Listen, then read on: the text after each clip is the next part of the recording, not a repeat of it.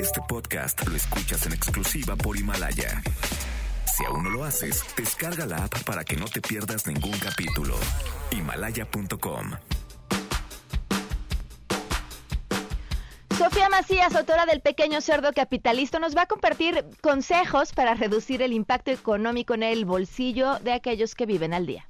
Hola amigos de Todo Terreno con Pamela Cerdeira, yo soy Sofía Macías, autora de los libros de Pequeño Cerdo Capitalista y hoy platicaremos sobre tips que puedes aplicar en tus finanzas cuando vives al día en esta contingencia del coronavirus. Escúchanos, un beso. Además, Guille Gómora nos pondrá en contexto sobre la situación de quienes están en la primera línea de batalla, médicos, enfermeras y personal de salud. Médicos y enfermeras, los héroes de la salud, necesitan protección en México son muy queridos y respetados, pero se les paga poco. Los detalles más adelante. Tenemos buenas noticias y más. ¿Cómo se aplica la prueba para el COVID-19 también? Quédense, arrancamos a todo terreno. MBS Radio presenta A Todo Terreno con Pamela Cerdeira. Ayer se declaró estado de emergencia sanitaria por el coronavirus, lo que implica que todas las actividades, excepto las consideradas esenciales, deben de parar. Esto hasta el 30 de abril. Y a partir del 30 de abril, el regreso a las actividades será de forma escalonada. Quienes la tienen más complicada, además de las personas que viven al día de actividades económicas fuera de casa, son quienes tienen una empresa. Pues en un mes de inactividad hay que seguir pagando renta, luz, agua, teléfono, por supuesto, salarios de los trabajadores y a impuestos. Ya ven que el SAT pidió a los contribuyentes que fueran solidarios, el pago de los impuestos como un acto de empatía, para, dicen, comprar ventiladores y mantener vivos los programas sociales. Pero si no hay ingresos, ¿cómo? Justamente quienes deberían demostrarse solidarios son los recaudadores, como sí lo han hecho algunos bancos y escuelas. Lo que las autoridades no están queriendo ver es que mientras más se ahorque a las empresas, esto ocasionará mayor desempleo, más personas que necesitarán de programas sociales, pero menos contribuyentes, un ejercicio de pura resta. El presidente puso como ejemplo a Carlos Slim por el compromiso de no despedir a ningún trabajador. En otra situación estaría el país si todas las empresas tuvieran el tamaño y capacidad que tienen las empresas de uno de los hombres más ricos del mundo. Pero en México, según datos del 2015, de las más de 4 millones de empresas en el país, 97.6 son microempresas y ellas concentran el 75.4% del personal ocupado, según la ENAPROCE, realizada por el INEGI y Bancomext. A estos gastos ordinarios que tienen las empresas hay que sumarles aquellos que autoridades de los más bajos niveles, en todo el sentido de la palabra, siguen pidiéndoles para operar, inspectores, supervisores, autoridades municipales. Es que a ellos no les llegó el memorándum de que ya se acabó la corrupción. Mientras ayer el subsecretario de Salud dijo que apelan al buen criterio de los mexicanos para quedarse en casa y que no se tomarán medidas, como se han hecho en otros países, de sacar a las autoridades a la calle para evitar que salgamos de casa seamos realistas, si no lo sacan para evitar que nos asalten, bueno estaría que lo sacaran para esto. Sin embargo, el canciller Marcelo Ebrard, coloquialmente apodado el vicepresidente, advirtió sobre las sanciones a las empresas que necen en abril. ¿Qué sucedería con quien se oponga o abra o diga a mí no me importa? Bueno, pues habrá desde sanciones administrativas que te pongan una multa, una clausura, hasta inclusive, si se puede, si se demuestra que por razón de que tú hiciste eso, alguien se contagió, pues puedes tener hasta responsabilidades penales. Eh, eh, ¿Hacer este tipo de sanciones a las empresas? Son diferentes. Eh, Una son las razones sociales y otras son las personas físicas que hagan las cosas, porque depende de qué estemos hablando. Pero yo diría que en general, quien se, se oponga en cuanto a sí seguir sus actividades, a pesar de que está impedido, pues se hace acreedor a sanciones administrativas que van desde que te clausuren el lugar, te ponen una multa, y lo más grave, que te impongan una sanción de corte penal para un caso muy extremo. Entonces, estamos apelando, y México lo ha demostrado muchas veces, a la conciencia social que tenemos. Pero ¿cuáles son las actividades esenciales quienes no deben de parar? Actividades para la recaudación tributaria, pues porque hay que ser solidarios, ya nos dijeron. Distribución y venta de energéticos, gasolinas y gas, y ahora que la gasolina está barata. Generación y distribución de agua potable, no le hace que no haya agua en la Ciudad de México, ya ven los recortes. Servicios de drenaje, limpia, industria de alimentos y bebidas no alcohólicas, mercados de alimentos, supermercados, abarrotes, mercados y venta de alimentos preparados, servicios de transporte de pasajeros y de carga, producción agrícola, ganadera y pesquera, actividades agroindustriales, productos de limpieza, ferretería, servicios de mensajería, guardias en labores de seguridad privada, guarderías e instancias infantiles, asilos y estancias para la tercera edad, refugios y centros de atención para mujeres y niños víctimas de violencia, el sector de telecomunicaciones y medios de información, servicios privados de emergencia, servicios funerarios y de inhumación, logística, aeropuertos, ferrocarriles, conservación y mantenimiento de infraestructura crítica, almacenamiento y cadena de insumos esenciales, operación de programas sociales gubernamentales. A la lista de gobernadores con coronavirus, por cierto, se le suma el gobernador de Querétaro, ya ven, para que no estén diciendo que los gobernadores en México no dan resultados positivos. Ya tenemos tres, Querétaro, Hidalgo y Tabasco, aunque sea positivo en coronavirus. Y por último, Twitter eliminó los mensajes del padre Solalinde que daban remedios caseros para protegerse contra la pandemia. No, no fue el conservadurismo, ni los recursos del mal destinados a desprestigiarlo, fue solo el sentido común. ¿Quién diría que lo mejor que nos iba a proteger era seguir los pasos de Poncio Pilatos, lavándonos las manos? Y por supuesto, quedándonos en casa.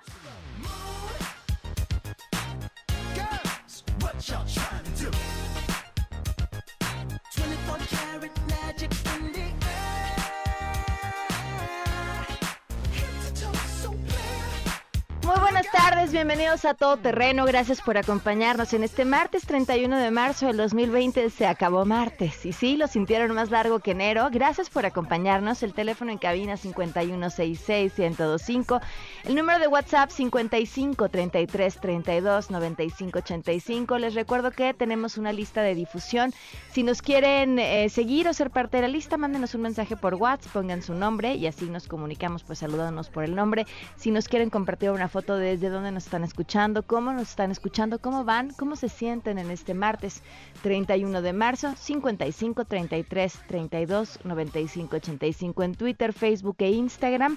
Me encuentran como Pam Cerdeira y les recuerdo que en Himalaya encuentran los podcasts, podcasts, ahora sí, se me lenguó la traba, podcasts de este programa Pueden meterse himalaya.com o descargar la aplicación independientemente del eh, sistema operativo que tengan. Y ahora sí, justamente con la información sobre esta declaratoria de emergencia sanitaria, Ernestina Álvarez, muy buenas tardes, te escuchamos. Así es, Pamela. Buenas tardes para ti, para los amigos del auditorio. El gobierno mexicano, en voz del canciller Marcelo Ebrard, anunció que el Consejo de Salubridad General acordó declarar como emergencia sanitaria de causa de fuerza mayor a la enfermedad COVID-19 después de que en las últimas 24 horas pues fallecieron ocho personas por coronavirus, con lo que suman 28 y se tienen 1094 casos confirmados. Pero dijo que esto no implica un estado de excepción. Vamos a escucharlo se declara como emergencia sanitaria por causa de fuerza mayor a la epidemia de enfermedad generada por el virus SARS-CoV-2 COVID-19. Segundo, la Secretaría de Salud determinará todas las acciones que resulten necesarias para atender la emergencia prevista en el artículo anterior.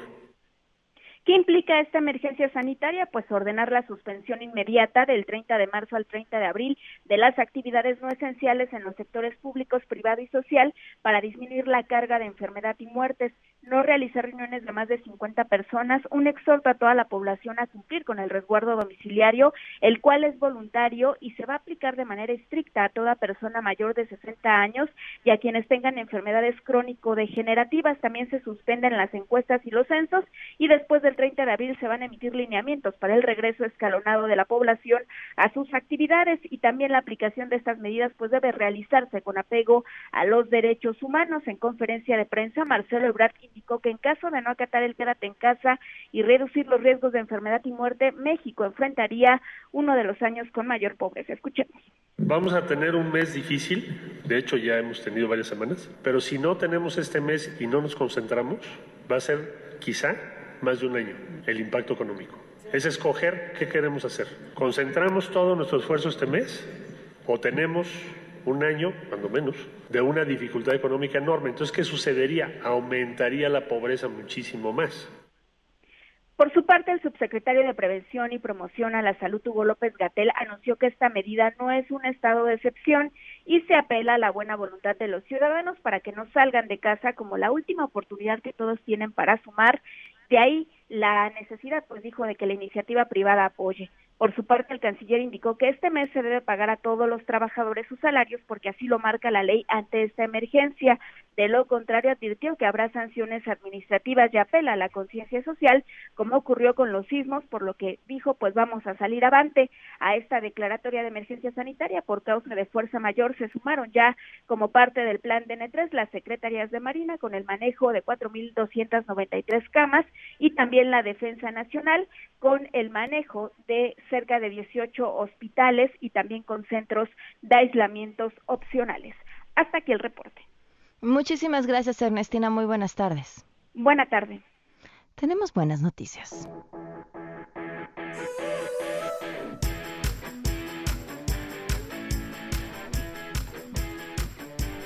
Bueno, desde hace semanas las buenas noticias son una cosa como extraña, ¿no? Encontramos las buenas noticias en, dentro de las situaciones más eh, raras, pero pero sí lo celebro porque finalmente habla del poder de la organización de la sociedad civil, en este caso de quienes están preocupados por emprender y que además están revisando cómo nos va a impactar esto y generan propuestas a partir de los resultados que han encontrado, que además son resultados preocupantes. Ya les platicábamos la semana pasada de esta encuesta que llevó a cabo la Asociación de Emprendedores de México para mm, conocer pues cómo les iba a afectar esto a las pequeñas y medianas empresas, a las micro pequeñas y medianas empresas. Los resultados que obtuvieron fueron un poquito de terror, pero les llevaron también a hacer una serie de propuestas para el Ejecutivo y para el Legislativo. Nos acompaña de Telefónica Jorge Corral, eres director ejecutivo de la Asociación de Emprendedores de México. Jorge, ¿cómo estás? Muy buenas tardes. Hola Pamela, buenas tardes. Eh, pues eh, bien y, también un poco preocupado por justamente estos resultados que nos arrojaron la, encuesta y, muy motivados con hacer propuestas a diferentes actores ¿no? para, poder hacer eh, un, plan de acción de manera conjunta y colaborativa. Para poner brevemente en contexto al público, ¿podríamos recordar cuáles fueron los resultados que encontraron?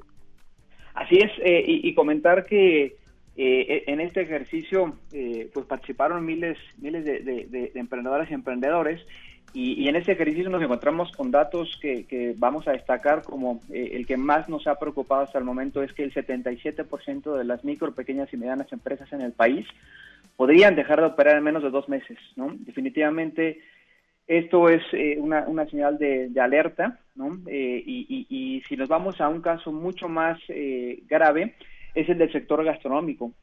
Eh, las empresas de ese sector nos, nos indicaron que eh, el 89% de, de ellas podrían dejar de operar en esos mismos dos meses. ¿no? Ese es eh, el, primer resultado que, que, llamó mucho la atención. y segundo, en cuestiones de, de personal. ¿no? Todas, todos los emprendedores y MIPIMES en el país están viendo las formas en las cuales hacer frente a sus compromisos y eso naturalmente tiene que ver con eh, mantener las contrataciones de sus empleados, eh, mantener los contratos con sus proveedores, pero definitivamente, dadas las circunstancias, muchas se van a ver forzadas a despedir personal y de hecho el 25% nos señaló eso, que se van a ver forzadas a despedir personal. Son dos de, las, de los resultados que más llamaron nuestra atención. Claramente habrá otros complementarios como, o sea, nos preguntamos cuál es la capacidad de pagar impuestos en este momento, ¿no? Eh, y, y, solamente, eh, eh solamente el 60% va a poder hacer frente a, sus compromisos de pagos de impuestos, ¿no? Eso es una situación bastante grave. Y, bueno, claramente ya hay muchos de esos que tenían eh, préstamos o créditos corriendo y desafortunadamente uno de cada tres no los va a poder pagar. ¿Cuáles son las propuestas que están haciendo?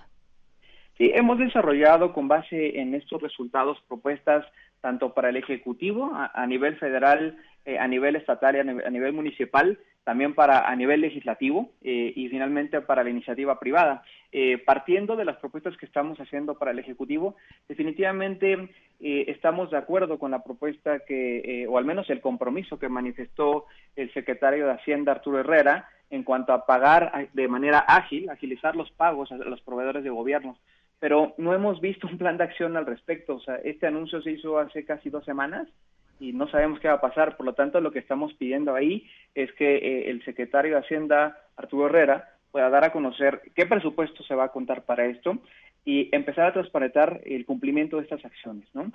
Y lo mismo, eh, buscamos que se replique a nivel estatal y, a municipal, ¿no? Eso es en cuanto a pago a proveedores de gobierno, ¿no? Eh, también lo que buscamos es que se eh, anticipen para proyectos que ya estaban acordados con proveedores, también se hayan agilizado pagos al menos durante los siguientes tres meses. Naturalmente coincidimos con diferentes organismos empresariales en, que hay que agilizar la devolución del IVA, esto es de los mínimos esenciales que estamos pidiendo dar mayor acceso ¿no? a MIPIMES, eh, sobre todo para capital de trabajo a través de la Nacional Financiera, ¿no?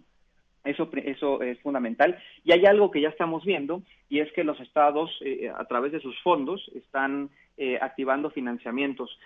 probablemente los montos sí son bajos, no a todas las MIPIMES les va a servir eh, un microcrédito de, este, de, de, montos bajos como 10 mil pesos, eh, sin duda ayuda, pero eh, se requieren también créditos de mayores montos. ¿no? Y, finalmente, en cuanto al Ejecutivo, estamos proponiendo el poder posponer pagos de algunos impuestos, ¿no? como los pagos provisionales de ISR, y poder hacer este, este mismo ejercicio con el impuesto sobre la nómina y aportaciones sobre patronales. Claramente aquí eh, eh, lo que lo que sí sí sí analizamos de manera muy concreta fue no suspender la parte específica que corresponde al seguro social, ¿no? Porque creo que tiene que ver con coherencia y corresponsabilidad.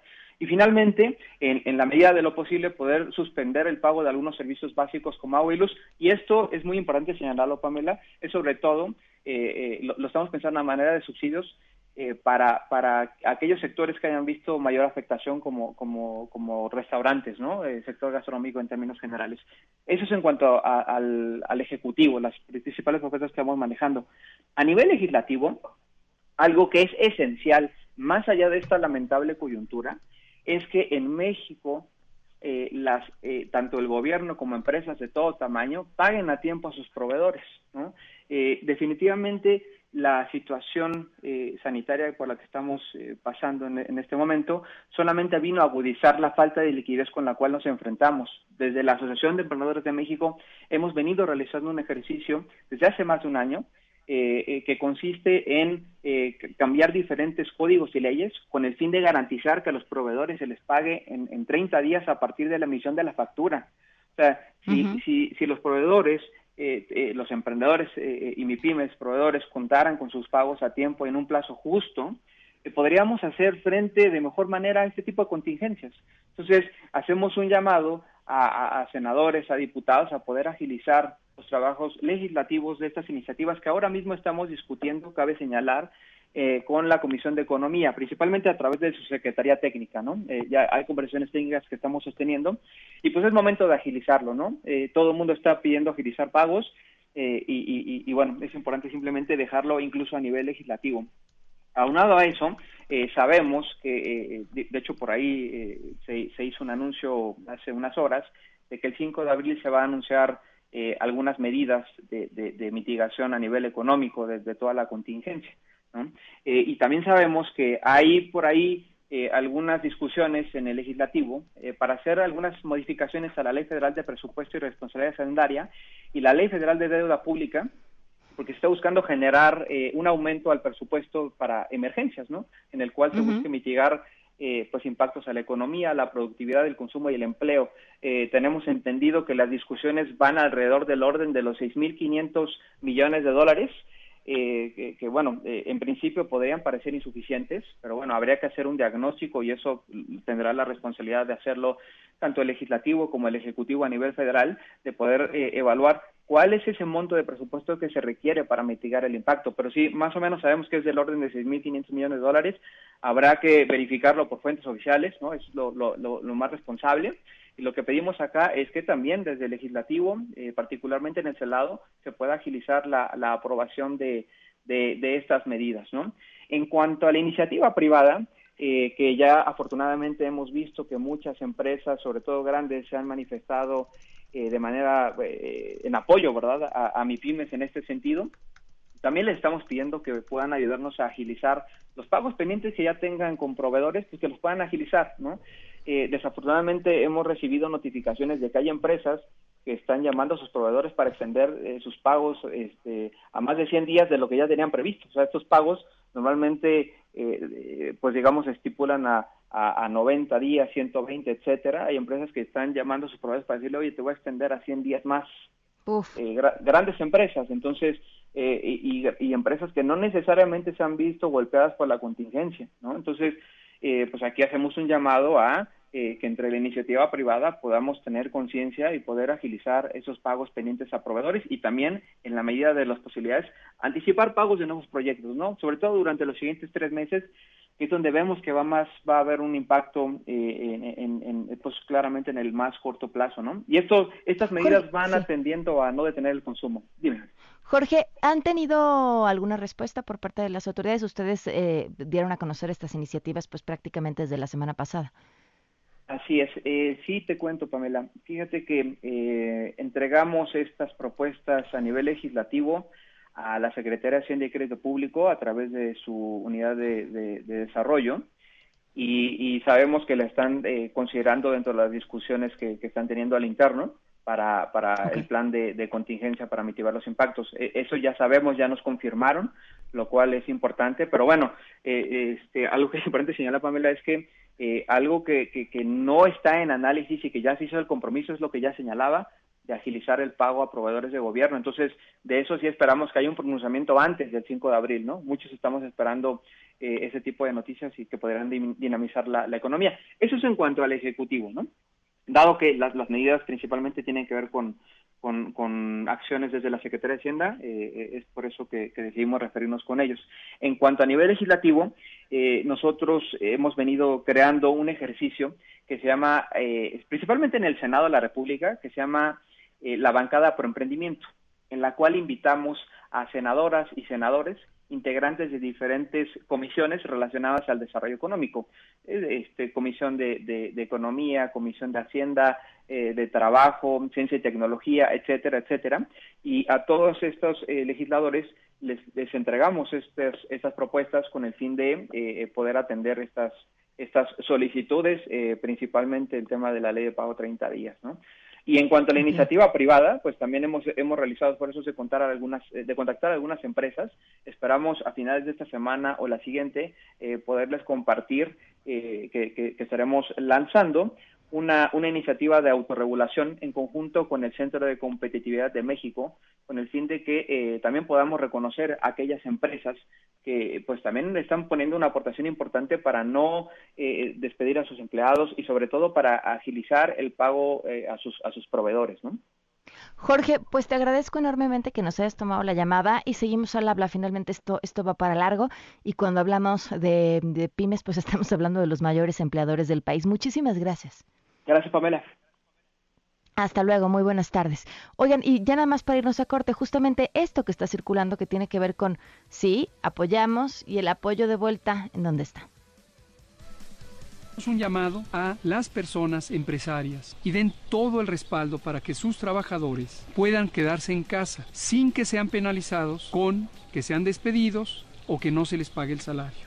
Hoy hago un llamado a Andrés Manuel López Obrador y a las autoridades de Hacienda y del SAT a que comprendan la importancia de esta medida que suspendan el pago del impuesto sobre la renta para que las empresas puedan prorrogarlo o exentarlo sin que sean penalizados o multados. Es solo un mes. Es solo un mes.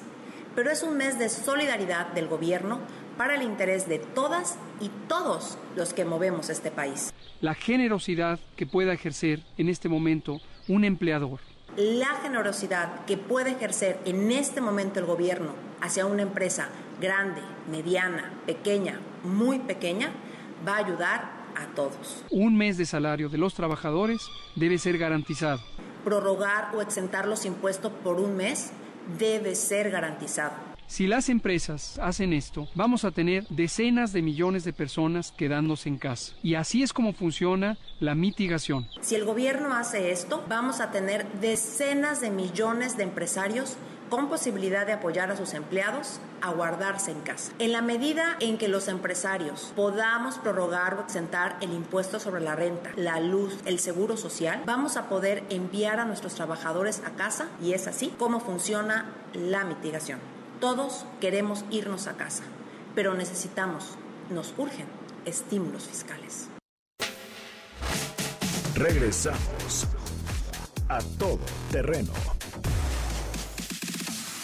A todo terreno con Pamela Cerdeira. Continuamos.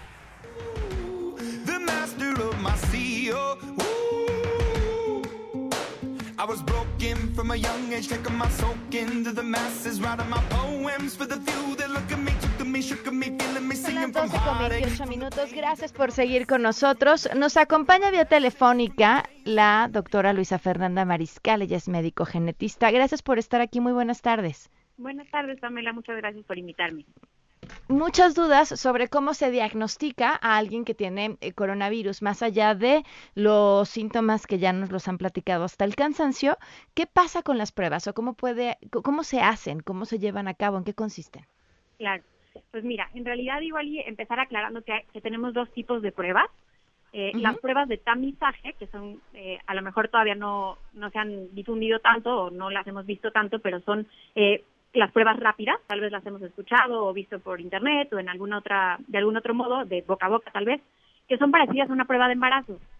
Estas pruebas rápidas utilizan eh, una, una gota de sangre y se combinan con una sustancia que lo que nos permite es detectar la presencia o ausencia de anticuerpos en la sangre. Los anticuerpos los produce nuestro organismo cada vez que nos exponemos a algún agente, ya sea virus, bacteria, algún antígeno, un alergeno, ¿no? Entonces, eh, los anticuerpos pues se, se van a empezar a producir, pero en diferentes momentos. Tenemos anticuerpos ya que están ahí guardados que van a atacar a cualquier eh, agente extraño, pero los anticuerpos específicos de ese virus en particular, en este caso eh, del coronavirus, no se empiezan a producir de forma inmediata. Entonces, estas pruebas tienen eh, alto riesgo de tener eh, falsos negativos, porque si no, si los agarramos en este periodo de ventana, en donde no se han producido los anticuerpos específicos, pues no la vamos a detectar. ¿Y cuánto tarda más o menos esto?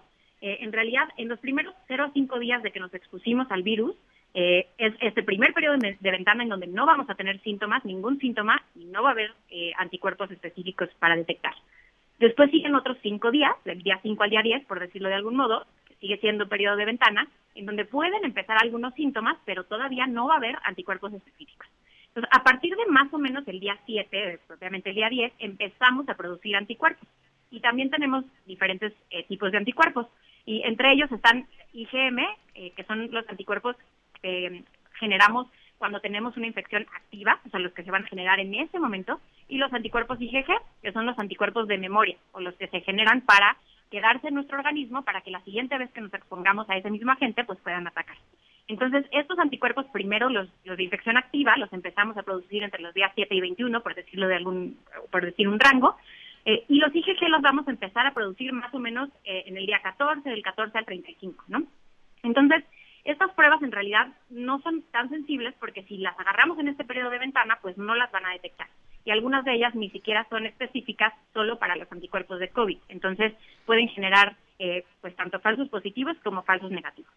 Entonces, en realidad, la prueba diagnóstica, la única o el estándar de oro para confirmar eh, una infección por COVID, es la que nos permite detectar la presencia o ausencia de material genético del virus en nuestro cuerpo. Y esta prue- prueba es la que hemos escuchado tal vez también muchas veces, que se llama PCR. Eh, esta PCR, en realidad, eh, tiene una particularidad especial, porque la PCR que se hace de forma habitual eh, nos permite detectar DNA. Eh, pero sabemos que el COVID es, una, es un virus que es RNA. Entonces, a diferencia del DNA, el DNA es una doble cadena y el RNA es una cadena sencilla. Esta cadena sencilla, eh, al ser solo una, eh, la hace más inestable, más fácil de degradar, eh, pues más menos resistente a diferentes exposiciones de temperatura, entre otras cosas. Pero además, para poder hacer la prueba, necesitamos convertir este RNA a DNA, que ya sea más estable, y ahora sí poder ampli- amplificarlo y cuantificarlo.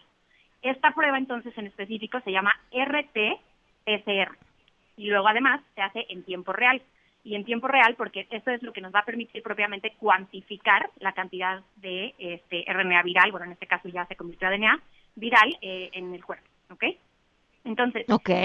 esta prueba se llama una PCR por retrotranscripción, porque lo habitual es que una vez que se replica nuestra cadena de DNA, se convierta a RNA, que es, es transcripción, y luego se traduzca a proteína.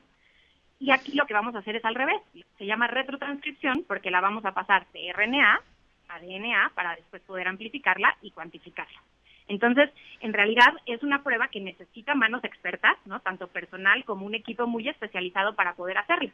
Y es por eso que no se puede estar haciendo pues en cualquier lugar y es necesario estar certificado y tener los requisitos eh, y las calificaciones adecuadas para poder hacerlo. Es la que se hace a través de este hisopo que te meten por la nariz y sientes que te llega hasta el cerebro, no te llega ahí. No estoy dando mi opinión de experta, estoy dando mi opinión de paciente que le han hecho una prueba de influencias más o menos hasta el mismo lugar, ¿no? Exacto, claro. Eh, así es como se hace. Eh, la muestra es importante que se tome ya sea de la nasofaringe o de la orofaringe, y esto es a través de nariz o boca, o de las dos incluso. Eh, pero lo que queremos llegar es justo la parte de hasta atrás, en donde se comunican la nariz y la boca, por decirlo de alguna forma. ¿Cuánto tiempo tarda? ¿Perdón? ¿Cuánto tiempo tardan en tener los resultados de una prueba como esta? Bueno, en realidad, en hacer el proceso per se, eh, se puede tardar más o menos unas ocho horas, pero eso es hacer, o sea, eh, aislar el virus, ponerle las agüitas, las sustancias, ¿no? Hacer todo el proceso. Pero luego ya para interpretarlo, esto tarda un poquito más. Entonces, habitualmente entre 24 y 48 horas podemos tener un resultado. El problema aquí es que si hay una sobredemanda de la prueba y hay muchos pacientes que se le están haciendo al mismo tiempo, pues estos tiempos de entrega pueden ser un poco más tardados por, por la saturación para la interpretación y el procesamiento de la misma. A ver, doctora, por eso más allá de la estadística, que es importante saber quién está y no infectado, si uno tiene los síntomas y no está teniendo complicaciones más allá de una fiebre y sentirse mal, pues más que hacerse la prueba, lo que vale la pena es hacer quedarse en casa y aislarse. Eh, pues claro, mira, aquí podemos verlo de dos diferentes. Sin duda la única forma de tener estadística y epidemiología, como lo dices bien tú, es haciéndonos la prueba. Si no sabemos quién lo tiene, no podemos saber cuántos casos hay y no podemos hacer un aislamiento adecuado de esa persona. Entonces, en el mejor escenario, en lo más ideal, sí sería que nos pudiéramos hacer una prueba, ¿no? Tomando todas las medidas necesarias. El problema es que con la contagiosidad que tiene este virus, si yo creo que tengo eh, que estoy infectado y me voy a meter a una a un sitio de urgencias o a un hospital, pues voy a y si efectivamente lo tengo, pues voy a contagiar a todos, ¿no? Entonces lo que no queremos hacer es esto, porque sabemos que el 80% va a tener un cuadro eh, bastante leve, ¿no?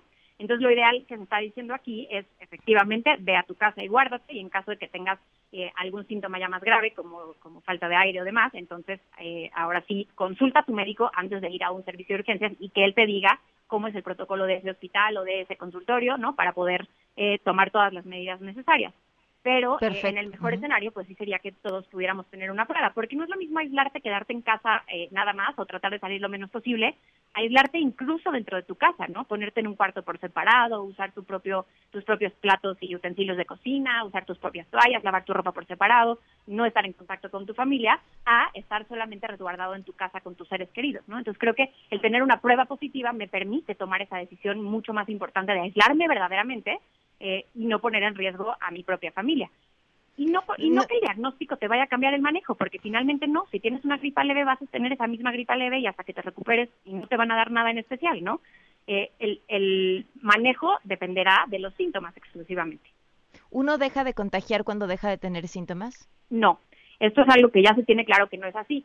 Hay diferentes eh, reportes de estudios donde se ha visto que puede seguir el virus incluso 45 días, ¿no? 21 días, 25 y más porque tampoco sabemos en qué momento fue el tiempo de exposición, porque habíamos quedado que tenemos este periodo de ventana. Entonces, cuando yo empiezo a tener los síntomas, realmente no empezaron ahí mis 14 días, ¿no? O sea, yo llevaba ya más tiempo de exposición, ya siendo eh, un portador sano, por decirlo de alguna eh, manera, ¿no? Y yo soy un portador ambulatorio que voy esparciendo el virus. Empiezo a tener los síntomas y tal vez me guardo, termino los síntomas, pero el virus sigue ahí, tal vez en menor cantidad, eh, pero sigue ahí.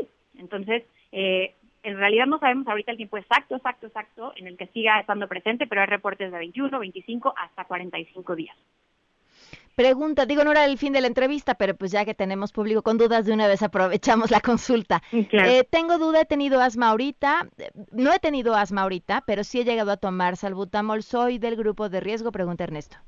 Pues en realidad los pacientes con asma sí son del grupo de riesgo por tener una condición eh, de hiperreactividad bronquial, ¿no? O sea, porque tenemos esta situación específica en los pulmones y pues sí nos puede hacer más susceptibles eh, a una complicación tal vez, pero aún así, eh, si, si es algo que no genera mayor complicación, podemos tener tal vez una gripa normal, ¿no? O sea, un poquito, una gripa fuerte, ¿no? Estilo influenza tal vez, eh, pero no necesariamente quiere decir que tengas que complicar, ¿no? Pero es importante que, que guardes las medidas eh, preventivas necesarias y que te aísles y que estés tranquilo, ¿no? Muy bien. Pues doctora, muchísimas gracias por habernos acompañado. No, de qué, gracias a ustedes, que estén muy bien. Gracias, Luisa Fernanda Mariscal, médico genetista. Vamos a una pausa, no sin antes hacer un homenaje a todos los que se le están rifando, cuidando nuestra salud. En A Todo Terreno reconocemos a los héroes que libran esta batalla desde la primera línea, como consultorios, hospitales e instituciones.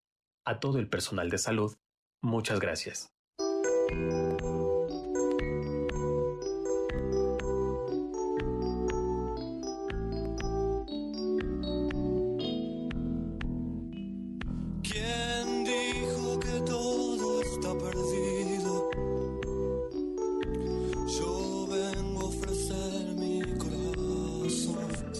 Buenas tardes. Soy Alfredo Moeno, ortopedista de Ciudad de México.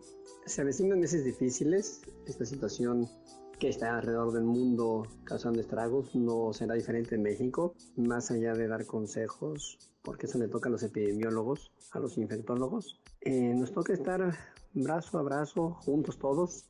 Los trabajadores de la salud creo que estamos en la misma sintonía de apoyar y de hacer más allá de lo que nos corresponde para que la población esté mejor.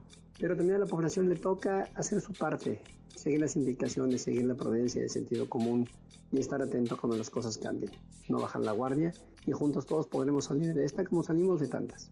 La solidaridad del mexicano es una situación ya tradicional, tenemos que hacer honor a esa costumbre y ser solidarios. Cuando a veces ser solidarios implica quedarse solamente en casa. Ánimo a todos y que esto termine pronto. Enhorabuena.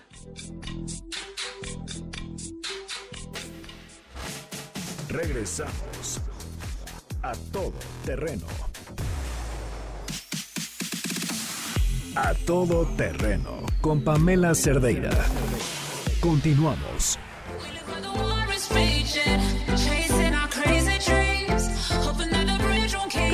A todo terreno, gracias por seguir con nosotros. Ya habíamos platicado hace unos días con Sofía Macías y nos había dado una serie de tips y mucha gente escribió y dijo, oye, pero yo vivo al día. Justo hoy una persona escribió así de, oye, pero yo soy carpintero y cómo lo voy a hacer si no puedo trabajar. Sofía Macías lo ha resuelto todo. Sofía, ¿cómo estás? Muy buenas tardes. qué carga, qué barbaridad. ¿Cómo estás, Pamela Cerdeira? Qué gusto platicar contigo. Sí, efectivamente, la verdad es que eh, la primera fase de recomendaciones que dimos cuando platicamos la primera vez la próxima semana, la semana anterior, tenía que ver con eh, probablemente recomendaciones para quien tiene todavía ingresos estables o sus finanzas están medianamente no tan por la calle de la amargura o que a lo mejor tenían ciertas cosas controladas. Entonces, justo eh, por uno de los mensajes que nos llegó por WhatsApp que nos comentaba una persona de, bueno, pero es que yo no tengo internet, WhatsApp claramente sí tenía, entonces hay que pensar mucho en las herramientas alrededor que sí tenemos y este eh, pero y, además estoy viviendo al día entonces cómo le hago justamente por eso decidimos hacer esta nueva serie de consejos. Entonces hoy eh, entre ayer y hoy a muchos les pagaron eh, la quincena y si probablemente aún con la quincena están al día o a lo mejor tienen un ingreso informal estamos pensando cómo hacer con el tema de las compras cuando, por ejemplo, muchas personas están comprando demasiado adelantado o estamos viendo, digo, creo que ahorita ya la gente está un poco más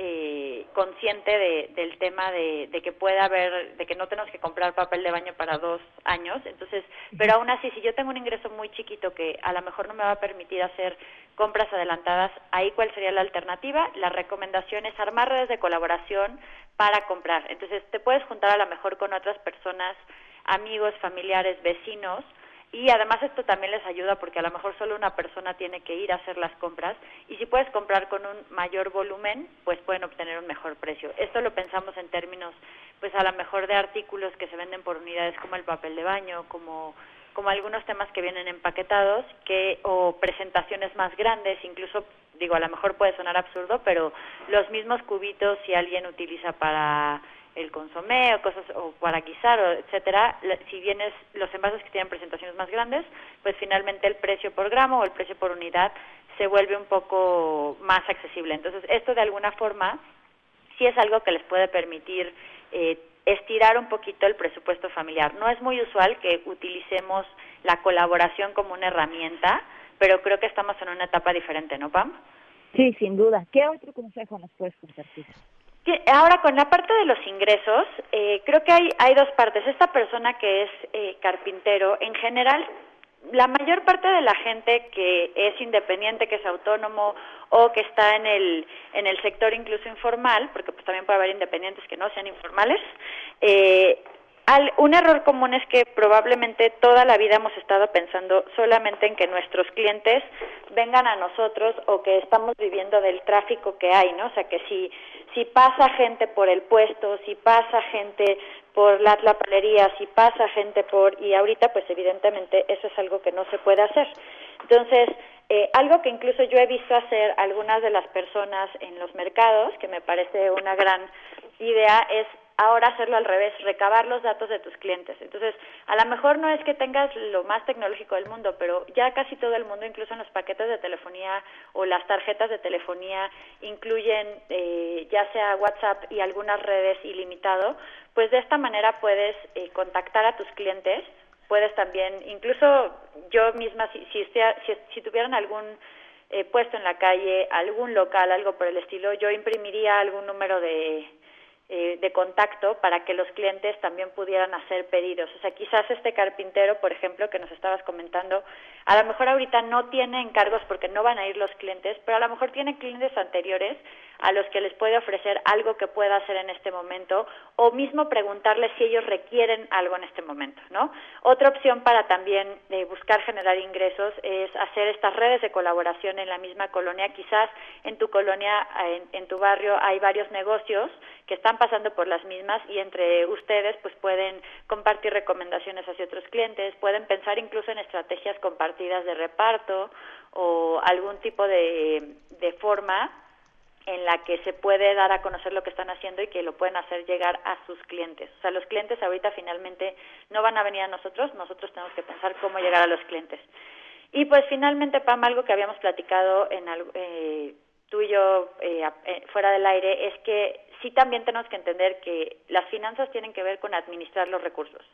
Pero cuando no hay recursos, entonces hay un cierto grupo de gente que sí está más vulnerable, que va a requerir apoyos ya sea del gobierno o de la sociedad civil. Eh, justo se acaba de anunciar eh, esta iniciativa del gobierno de la Ciudad de México de apoyos de microcréditos para negocios, son 10 mil pesos, eh, 24 meses para pagarlos sin intereses y pues todo se tramita a través de Internet. Entonces estas personas que, que probablemente ahorita están teniendo problema con su actividad, eh, podrían revisar este tipo de iniciativas. También esperamos que, salgan más planes económicos eh, por parte del gobierno, no nada más local, sino federal y de todos los estados para, para ver cómo pueden apoyar a, los negocios, eh, sobre todo en... Uy, se nos cortó toda la comunicación con Sofía Macías. Vamos a retomarla después porque, bueno, finalmente ya estamos al 321. Pero síganla, búsquenla en redes sociales porque tiene de verdad muy buenos consejos que en este momento nos van a ser muy útiles a todos. Guille Gómora también ya está en la línea. Guille, ¿cómo estás? Buenas tardes. ¿Qué tal, Pamela? Buenas tardes a ti y a nuestro auditorio. Pues hoy con un comentario, reflexión y petición. Estamos ya en emergencia sanitaria nacional y esto nos lleva a reflexionar el papel que juegan tan importante los trabajadores del sector salud. Y hablo de los médicos, las enfermeras, los residentes, los técnicos en salud, la gente que hace el aseo en los diferentes hospitales públicos o privados y que han denunciado una falta de equipo y de diversas carencias para atender esta emergencia sanitaria. Los trabajadores de la salud PAM se han convertido a nivel mundial en héroes anónimos desempeñan funciones que marcan la diferencia entre la vida y la muerte y hoy nos necesitan, no solamente con el apoyo de recursos, sino también con nuestra participación de quedarnos en casa, de cuidarnos lo más posible para no eh, cargarlos de trabajo y que lleve a colapsarse este sector como ha sucedido en España, en Italia, en China, en otras naciones cuya infraestructura y cuyo eh, personal eh, médico es superior al que tenemos en el país y hemos visto cómo esta red de hospitalaria y de médicos ha colapsado. Guille, tu columna esta semana, ¿de qué trata? Mi columna tiene que ver con eh, este tema y este momento crucial que vive el país y la he titulado México ante el COVID-19. ¿Qué somos? ¿Somos aliados o somos enemigos? Y la pueden consultar en www.diarioimagen.net o en mis redes sociales que es arroba Guille Gómora. Muchísimas gracias, Guille. Qué gusto escucharte como siempre. Aquí estamos a la orden. Un fuerte abrazo. Tiene razón, Guille, voltear a ver a esas personas que se le están rifando. Ayer ya escuchábamos las condiciones en las que se encuentran los diferentes eh, médicos, enfermeros, enfermeras que están en el país y bueno, pues que finalmente ahí están con pocas o, muchas eh, de medidas y material suficiente, rifándosela siempre por todos. Y por supuesto tenemos que cerrar con una noticia agradable. MBS Noticias, contigo en casa, tiene para ti notas positivas. Miren, en España que la han estado pasando muy mal, ya han registrado una disminución en los contagios por coronavirus, aunque las autoridades sanitarias aún no declararon la caída en la curva oficial. Sin duda es una noticia positiva para ellos y para todos los que estamos siguiendo el hilo de lo que pasa con esto en prácticamente todo el mundo. Confirmaron la consolidación a la baja del número de contagios de coronavirus, aunque el número de muertes por COVID-19 todavía se mantiene. En las últimas 24 horas, 6.398 personas dieron positivas por los tests, lo que representa una caída en el porcentaje de crecimiento respecto a los días anteriores. En el 26, el 26 de marzo España llegó a 8.578 casos en un día. El 28 de marzo dieron positivo 8.198, pero el 29 reportaron 6.549, a lo que se le suma la cifra ahora, según dice el eh, ministro de Sanidad Salvador Illa en la conferencia que da diario sobre el tema.